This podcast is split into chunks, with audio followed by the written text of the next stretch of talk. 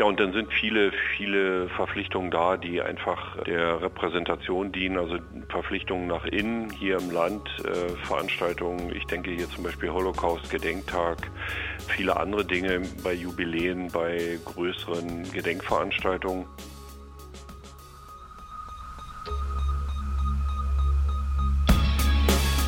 In guter Verfassung. Der Grundgesetz-Podcast.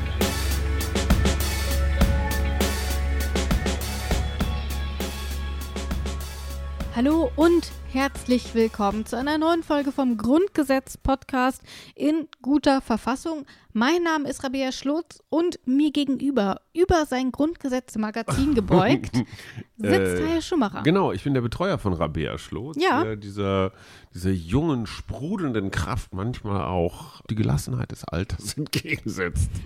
Habe ich das Ja. gut gesagt? Schon. Wir sind guter Laune, wir waren gerade Muffins essen. Und Ja. deswegen starten wir jetzt mit viel Freude und Energie in diese neue Folge Man vom muss dazu sagen, dass Podcast. die Podcast-Küche, in der wir sitzen, sowas wie der, also eine der ganz wenigen Küchen, in der man wirklich verhungern würde. Weil Echt, ich glaube, außer vier Teebeuteln ist Und hier Kaffee. nichts mehr. Und Kaffee. Oh, übrigens ist noch welcher über. Magst du kalten? Nein, magst du nicht. Geht so? Ich auch nicht. Aber tatsächlich, wenn man den Kühlschrank aufmacht, der hier zwar im Hintergrund immer mal wieder zu hören ist, der kühlt nix. Ökologisch gesehen wäre es schlauer, jeden Tag einen halben Liter Milch aus dem Supermarkt mitzubringen und dafür Ja, den Kühlschrank Da einfach steht nicht nämlich laufen echt zu lassen. Milch drin. Der kühlt einfach nur sich selbst. Ja. Also los. So. Dieses Mal beschäftigen wir uns mit Artikel 136. Mhm. Äh, und bei Artikel 136, da geht es wieder so ein bisschen um den Bundesrat, wo wir dachten, wir hätten den eigentlich schon hinter uns Mhm. Der gelassen. kommt immer wieder aus der Gruft. Genau. Was steht drin? Absatz 1. Absatz 1. Der Bundesrat tritt erstmalig am Tage des ersten Zusammentrittes des Bundestages zusammen. So, Hajo, Quizfrage. Ja. Wann ist denn der Bundesrat zum allerersten Mal zusammengetreten? Ah, das will ich nachdenken. Ich denke mal, das war an dem Tag, als der Bundestag zum ersten Mal zusammengetreten ist. Das ist richtig. Wann war das? Äh, Das war nicht abgesprochen. 1949. Das ist schon mal korrekt. Willst du Mhm. noch einen Monat abgeben? Pass auf, lass mich. mm, September? Ja. Mhm. Komm, jetzt versuch es noch mit dem Tag. Also ich habe es jetzt wirklich auf dem Wege des Nachdenkens. 49 war klar, weil Ja. Grundgesetz. September war Vermutung, weil Ende Sommerpause. Mhm. So August ist noch Ferien in Bayern, also September. Und da ist Deutschland extrem ordentlich. Krieg, Mhm. Verfassung, scheißegal. Es wird erst wieder im September gearbeitet. Äh, ich würde sagen in der ersten Septemberhälfte. Mhm. Auch noch richtig? Ja. Zweite Septemberwoche. Weil Die erste war irgendwie so unvollständig. Also weiß jetzt nicht, vielleicht so Kann ein- genau so die Grenze sein. September. Boah, so am 7. Es ist wirklich der 7. Aber nur, weil du September jetzt gesagt hast, kann- 1949 gewesen. Aber ich habe es jetzt wirklich nicht gewusst. Es ist doch mega Boah, gut. Weil du gerade so erfolgreich bist. ich habe einen Lauf. Der Bundesrat Mhm. hatte seine konstituierende Sitzung am 7. September 1949. Wo? Stadtreicht? Ähm, dabei Konrad Adenauer, Bonn äh, oder beziehungsweise auf der anderen Seite. Nee, Bonn ist richtig. Okay. Und weißt du auch, wen sie als ersten Präsidenten des Bundestags gewählt haben? Du hast gerade so einen Lauf, komm, das kriegen wir auch noch hin. Der erste Bundestagspräsident. Bundesrats. Bundesratspräsident, muss ja Ministerpräsident gewesen sein. Ähm, 49. wahrscheinlich den Nordrhein-Westfalen. Das weiß ich nicht, aber Sag es war mal. Karl Arnold von der ja. CDU. Ja.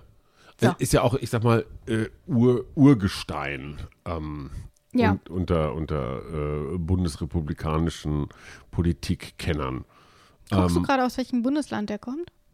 Karl Arnold ist meines Wissens irgendwo in, der war Ministerpräsident tatsächlich in Nordrhein-Westfalen. Du, Aber es sollte mich nicht wundern, wenn der irgendwie eine bayerische Vergangenheit hat.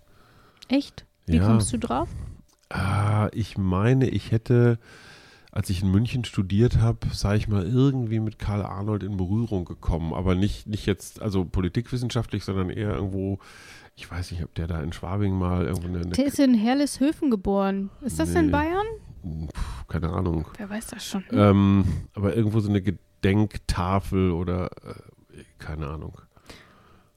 Ähm, Aber das kann tatsächlich sein. Also der hat bestimmt mehrere Gedenktafeln, weil er war Mhm. nicht nur erster Bundesratspräsident und Ministerpräsident von Nordrhein-Westfalen, sondern auch Mitbegründer der CDU. Ja. War früher in der Zentrumspartei, dann war er in der CDU und ist dann eben der erste Bundesratspräsident geworden am Mhm. 7. September 1949. Ich bin immer noch mega begeistert, dass du das Datum richtig erraten hast. Ich meine, wie groß war die Chance? Wir haben jetzt also über den ersten Bundesratspräsidenten Mhm. gesprochen. Und wir wollen auch über den aktuellen sprechen. Aber Mhm. erst hören wir uns Absatz 2 an. Hier von diesem Artikel 136. Absatz 2. Bis zur Wahl des ersten Bundespräsidenten werden dessen Befugnisse von dem Präsidenten des Bundesrates ausgeübt. Das Recht der Auflösung des Bundestages steht ihm nicht zu. Das wussten wir schon. Das haben wir schon sehr ausführlich besprochen. Der Bundesratspräsident ist gleichzeitig auch der Vertreter des Bundespräsidenten. So, ich habe es eben angekündigt, wir wollen nicht nur über den ersten Bundespräsidenten, äh, Bundesratspräsidenten sprechen, sondern auch über den aktuellen. Wer ist das? Jetzt gerade? Mhm. Oh, ist das nicht sogar Michael Müller? Nee. Am 1. November wurde Daniel Günther. gewechselt. Nee, der Äh. war es gerade. Der war's. Und ab 1. November ist es jemand Neues. Ähm, Volker Bouffier. Dietmar Woidke Ach, aus der, Potsdam. the one and only. Der Brandenburger strahlende- Ministerpräsident von der SPD. Wahlsieger. Genau, der hat gerade erst eine Wahl gewonnen. Das Mhm. heißt, gerade ist mittlerweile auch schon wieder ein paar Wochen her. Es war nicht selbstverständlich, muss man immer noch mal dazu Ja. sagen. Die Umfragen sahen eine andere, deutlich unsympathische Partei vorne. Genau, jetzt aber ist es dann doch in Brandenburg der SPD geworden mit Dietmar Woidke. Und Dietmar Super Woidke ist eben. Ministerpräsident in Brandenburg und ist jetzt eben auch der aktuelle Bundesratspräsident seit 1. November. Das heißt noch gar nicht so lange, erst wenige Wochen. Aber ich glaube, er hat sich schon so ein bisschen in seinen Alltag reingefuchst, insbesondere weil es beim Bundesrat ja auch so ist, es gibt ja noch zwei Stellvertreter und die rotieren dann immer so durch. Das ist immer der, der im nächsten Jahr ist, ist dann Stelli Ja. und der, der war, Stelli? ist dann zweiter Stelli. Stellvertretender Bundesratsvorsitzender. Mhm. Stelli. Stelli. Geht ja gar nicht. Das heißt, Dietmar Woidke hatte schon ein bisschen Zeit, um sich überhaupt mal mit dem Präsidium des Bundesrates, ja, da warm zu werden. Jetzt ist er Präsident. Und wie ist das denn eigentlich? Was macht man denn eigentlich als Bundesratspräsident? Und wie ist das eigentlich so im Alltag, auch wenn man der Vertreter des Bundespräsidenten ist? Fragen wir ihn doch einfach selbst. Wir wissen es beide nicht. Dietmar Woidke weiß es. Seit wenigen Wochen ist er Bundesratspräsident. Und das hat er mir dazu erzählt. Jetzt bei mir am Telefon Dietmar Woidke. Hallo. Einen wunderschönen guten Tag. Sie hatten ja jetzt turbulente Monate hinter sich. Erst gewinnen Sie die Landtagswahlen in Brandenburg. Kurz darauf übernehmen Sie dann auch noch das Amt des Bundesratspräsidenten. Haben Sie sich denn mittlerweile eingearbeitet in diese Doppelbelastung?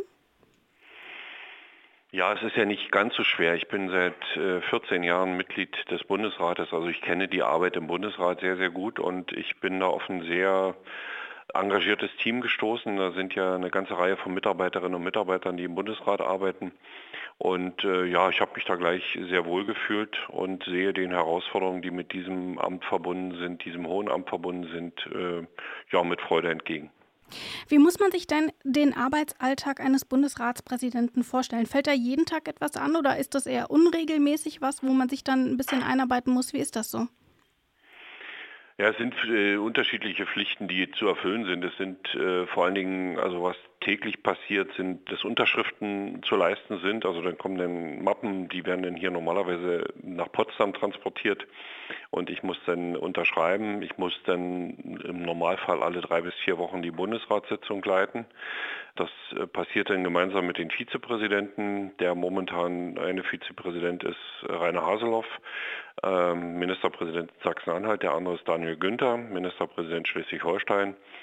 Ja, und dann sind viele, viele Verpflichtungen da, die einfach der Repräsentation dienen, also Verpflichtungen nach innen, hier im Land, äh, Veranstaltungen, ich denke hier zum Beispiel Holocaust-Gedenktag, viele andere Dinge bei Jubiläen, bei größeren Gedenkveranstaltungen aber Verpflichtungen auch nach außen. Und das sind Dinge, die ich auch sehr gerne tue. Also beispielsweise ein Besuch in Polen, die für uns, äh, die Polen hat für uns eine ganz besondere Bedeutung als Brandenburg. Wir sind das Bundesland mit der größten und längsten polnischen Grenze. Ähm, deswegen hat für uns die Zusammenarbeit eine große Bedeutung und deswegen freue ich mich auch sehr auf diese Auslandsverpflichtung. Da bringt das natürlich aber auch schon mal gerne den Plan ein bisschen durcheinander. Wir hatten gerade zum Beispiel die Entscheidung über das Klimapaket. Äh, da kommen dann sicherlich noch mal ein paar mehr Anfragen rein. Wie lässt sich das dann alles mit dem Amt des Ministerpräsidenten unter einen Hut bringen? Ist das viel Arbeit? Ich nehme an schon, aber vielleicht können Sie das ein bisschen einordnen. Es ist äh, natürlich mehr Arbeit, äh, weil die Koordinierungsfragen noch eine noch größere Rolle spielen, als sie ohnehin im Amt auch des Ministerpräsidenten eine Rolle spielen. Aber die Dinge, die da auf uns zulaufen, ich, Sie haben ja beispielsweise das Klimapaket erwähnt, sind natürlich alle von Relevanz auch für das Land Brandenburg. Also dass äh, sich hier das eine mit dem anderen eigentlich im Großen und Ganzen verbindet. Und von den zusätzlichen repräsentativen Verpflichtungen mal abgesehen, ist es also die normale Arbeit, die man ohnehin zu leisten hat. Und ähm, hier dafür zu sorgen, dass es im Bundesrat nicht eine Blockade gibt, sondern äh, der Bundesrat das macht, was er in den letzten Jahren überwiegend gemacht hat, was in der Öffentlichkeit dann meistens auch gar nicht so wahrgenommen wird, nämlich konstruktiv Gesetzgebungsverfahren des Bundes zu begleiten, teilweise auch Verbesserungen noch einzufügen, aber auch natürlich darauf zu achten, dass die Länder zu ihrem Recht kommen. Das ist eine Arbeit, äh, die liegt mir sehr und äh, da freue ich mich auch drauf. Welche Rolle spielt denn das Vermitteln im Bundesrat? Muss man da häufig unter den Parteien vielleicht noch mal ein bisschen regeln oder auch in der Kommunikation mit der Bundesregierung oder dem Bundestag? Vor allen Dingen spielt eine große Rolle die Kommunikation mit der Bundesregierung und ich glaube, dass es ganz wichtig ist, dass der Bundesrat hier selbstbewusst auftritt. Das ist ja die Vertretung der Länder und die Länder müssen selbstbewusst gegenüber dem Bund auftreten, ansonsten werden sie da auch wenig erreichen. Und Bundesregierung und Länder müssen gemeinsam das Interesse haben, dieses Land voranzubringen. Das ist, was die Menschen von uns erwarten. Und das ist also kein Selbstzweck, diese Rolle, die der Bundesrat spielt, sondern es ist eine Rolle äh, des Vermittlers auch der Interessen der Menschen in den einzelnen Bundesländern, hier Gesetzgebungsverfahren des Bundes zu überprüfen, teilweise Gesetzgebungsverfahren mit zu beeinflussen und die Gesetze dann auch über diese Bundesratsinitiativen beispielsweise zu verbessern. Aber auch eigene Gesetzesinitiativen anzuschieben und ähm, ich glaube, da sind wir sehr erfolgreich, aber es gibt auch Dinge, die mich ärgern. Das ist zum Beispiel die Diskontinuität. Also wenn der Bundesrat eine Entschließung fasst und die Bundesregierung auffordert, in dieser oder jener Richtung was zu tun, äh, es gab in der Vergangenheit äh, öfters solche Initiativen, dann unterliegen diese Initiativen der Diskontinuität. Das heißt, wenn ein neuer Bundestag gewählt wird, sind die alle weg und müssen sozusagen vom Bundesrat neu gefasst werden. Ich glaube, hier sollten wir uns mal hinsetzen und die Dinge neu bewerten und mit der Bundesregierung hier besseren, äh, eine bessere Regelung finden. Heißt das also auch, dass Sie, Sie haben gesagt, 14 Jahre sind Sie jetzt schon Mitglied des Bundesrates, dass sich die Arbeit in den letzten Jahren verändert hat? Haben Sie solche Veränderungen festgestellt? Es gibt immer Veränderungen und das äh, ist natürlich die Vielfalt der Parteien ist in den Ländern größer geworden. Das äh, merkt man auch im Bundesrat und es ist auch damit leider verbunden gewesen die Neigung, immer stärker zu Enthaltungen zu kommen. Also wenn zwei Parteien, zwei Koalitionspartner auf der Landesebene oder gar drei Koalitionspartner da sind und die werden sich über einen bestimmten Punkt nicht einig, was im politischen Leben ja äh, relativ häufig der Fall ist, dann endet das meist mit einer Enthaltung. Und ähm, das sind dann natürlich Stimmen, die die Länder auch verlieren. Also Verfahren zu beeinflussen muss man eigentlich äh, sagen, ja, äh, wir wollen hier dieses Verfahren mit beeinflussen, wir sind dann auch bereit, entsprechend uns einzubringen. Und das ist ein bisschen, was ich bedauere, was in den letzten Jahren aber zunehmend passiert ist in bestimmten wichtigen Fragen. Und mir ist es ganz besonders wichtig, ähm, also zwei Dinge zu erreichen. Erstens, nicht den Bundesrat dazu wehren zu lassen, dass er eine Blockade von Initiativen der Bundesregierung betreibt. Das sind Dinge, die sind historisch ja schon passiert, äh, aber das ist nicht die Rolle des Bundesrates. Der Bundesrat muss hier eine konstruktive Rolle spielen. Und zweitens ist es mir wichtig, dass der Bund auch die Länderinteressen gleichberechtigt wahrnimmt und das nicht nur als störend empfindet, dass die Länder mitreden wollen. Und dazu gehört auch ein selbstbewusster Auftritt des Bundesrates nach außen. Wenn Sie gerade das Selbstbewusstsein des Bundesrates ansprechen, ähm, wir haben uns jetzt äh, für unseren Podcast schon lange mit dem Grundgesetz und auch eben den einzelnen Organen beschäftigt und hatten dabei auch so ein bisschen das Gefühl, dass der Bundesrat immer ein bisschen unterrepräsentiert ist, dass man gar nicht so viel über ihn weiß, dass er vielleicht auch in der öffentlichen Wahrnehmung gar nicht so richtig ankommt. Ist das ein Problem, wo Sie sagen, ja, das stimmt oder ähm, ist das vielleicht eher eine Fehlwahrnehmung unsererseits? Es stimmt. Das hängt äh, teilweise auch mit den ähm, Regularien zusammen, die wir haben im Bundesrat. Wir sind ja dabei, auch Dinge zu verbessern. Also erstens brauchen wir eine größere Transparenz dessen, was Länder im Bundesrat abstimmen. Es muss erkennbar sein, welches Land aus welchen Gründen wofür oder wogegen gestimmt hat. Zweitens, damit direkt im Zusammenhang muss klar sein, worüber abgestimmt wird. Also ich habe äh, ja nun schon eine ganze Reihe von Abstimmungen gehabt. Besonders in Erinnerung geblieben ist mir genau dieses Klimapaket der Bundesregierung. Ich hatte, wenn ich es richtig erinnere, 76 oder 77 einzelne Punkte abzustimmen im Bundesrat und habe immer nur die Ziffer aufgerufen. Das heißt, für jemand, der oben auf einer Besuchertribüne saß, war nicht nachvollziehbar, worüber genau abgestimmt worden ist. Und äh, da müssen wir deutlich besser werden. Und das Interesse ist natürlich Interesse, wenn ich, wenn ich eine Information kriegen kann, wenn ich sozusagen Erkenntnisgewinn habe, dann gucke ich auch gerne mal zu. Äh, dann merke ich auch, warum die Diskussion in diese oder jene Richtung läuft. Wenn ich das Ganze aber nicht durchschauen kann und es wird einfach abgestimmt, dann ist es nicht so gut. Und drittens müssen wir die Abstimmungsverfahren auch vereinfachen und verbessern. Da sind ja momentan auch ähm, elektronische Systeme im Test. Ich hoffe auch, dass wir dazu kommen. Das würde die Arbeit dann auch für jemand, der oben sitzt als Präsident und dann die unterschiedlichen Stimmenzahlen der Länder auszuzählen hat. Jedes Land meldet sich mit einem Arm, der nach oben geht. Aber unterschiedlich große Länder haben unterschiedliche Stimmzahlen. So muss man relativ schnell Kopf rechnen. Das hält den Kopf fit, aber ähm, es ist natürlich manchmal auch ein bisschen kompliziert, möglichst schnell da alles zusammenzurechnen und dann ähm, auch zur richtigen Stimmenzahl zu kommen. Also das könnte ein bisschen einfacher werden. Aber es geht vor allen Dingen hier um Transparenz, es geht um Kommunikation und es geht deutlich zu machen, es geht darum deutlich zu machen, worum es im Einzelnen geht. Und ich glaube, dann ist das Interesse am Bundesratsverfahren auch deutlich größer, als es heute ist. Wie viel Freiraum haben Sie denn bei der Gestaltung solcher Verfahren als Bundesratspräsident? Können Sie da jetzt auch, äh, Sie sind ja auch nur ähm, ein Jahr in dieser Position als erster Bundesratspräsident, was können Sie da also noch machen? Also man kann da schon äh, die Diskussionen, die werden ja geführt, aber natürlich müssen die Länder auch alle äh, einstimmig dafür sein. Die Länder müssen mitmachen. Und äh, ich sehe aber schon, dass die Länder äh, da ein großes Interesse dran haben. Ich kriege da auch viel Unterstützung für, in diesem Verfahren dazu zu kommen, dass man beispielsweise, das kann ich auch selber machen, das werde ich auch tun, bei den genannten Abstimmungen äh, nicht nur die Ziffern aufruft, sondern dass man dann wirklich ein oder zwei Sätze dazu sagt, worum es geht und damit natürlich automatisch sofort auch die, die Transparenz für die Menschen verbessert, die entweder auf Besuchertribünen oder im Internet oder auf Phoenix äh, diese, diese Abstimmung verfolgen.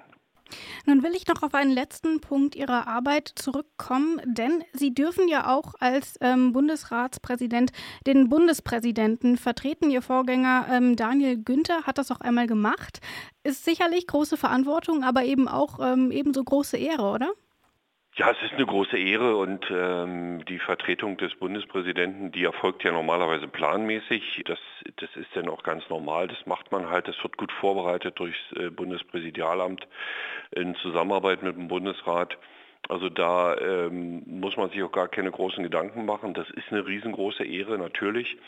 Und äh, es gab ja auch schon Bundesratspräsidenten, die den Bundespräsidenten längerfristig vertreten mussten, weil äh, damals äh, Herr Köhler und Herr Wulff zurückgetreten waren. Das waren dann jeweils mehrere Monate, dass der Präsident des Bundesrates dann ähm, Bundespräsident in Vertretung war sozusagen.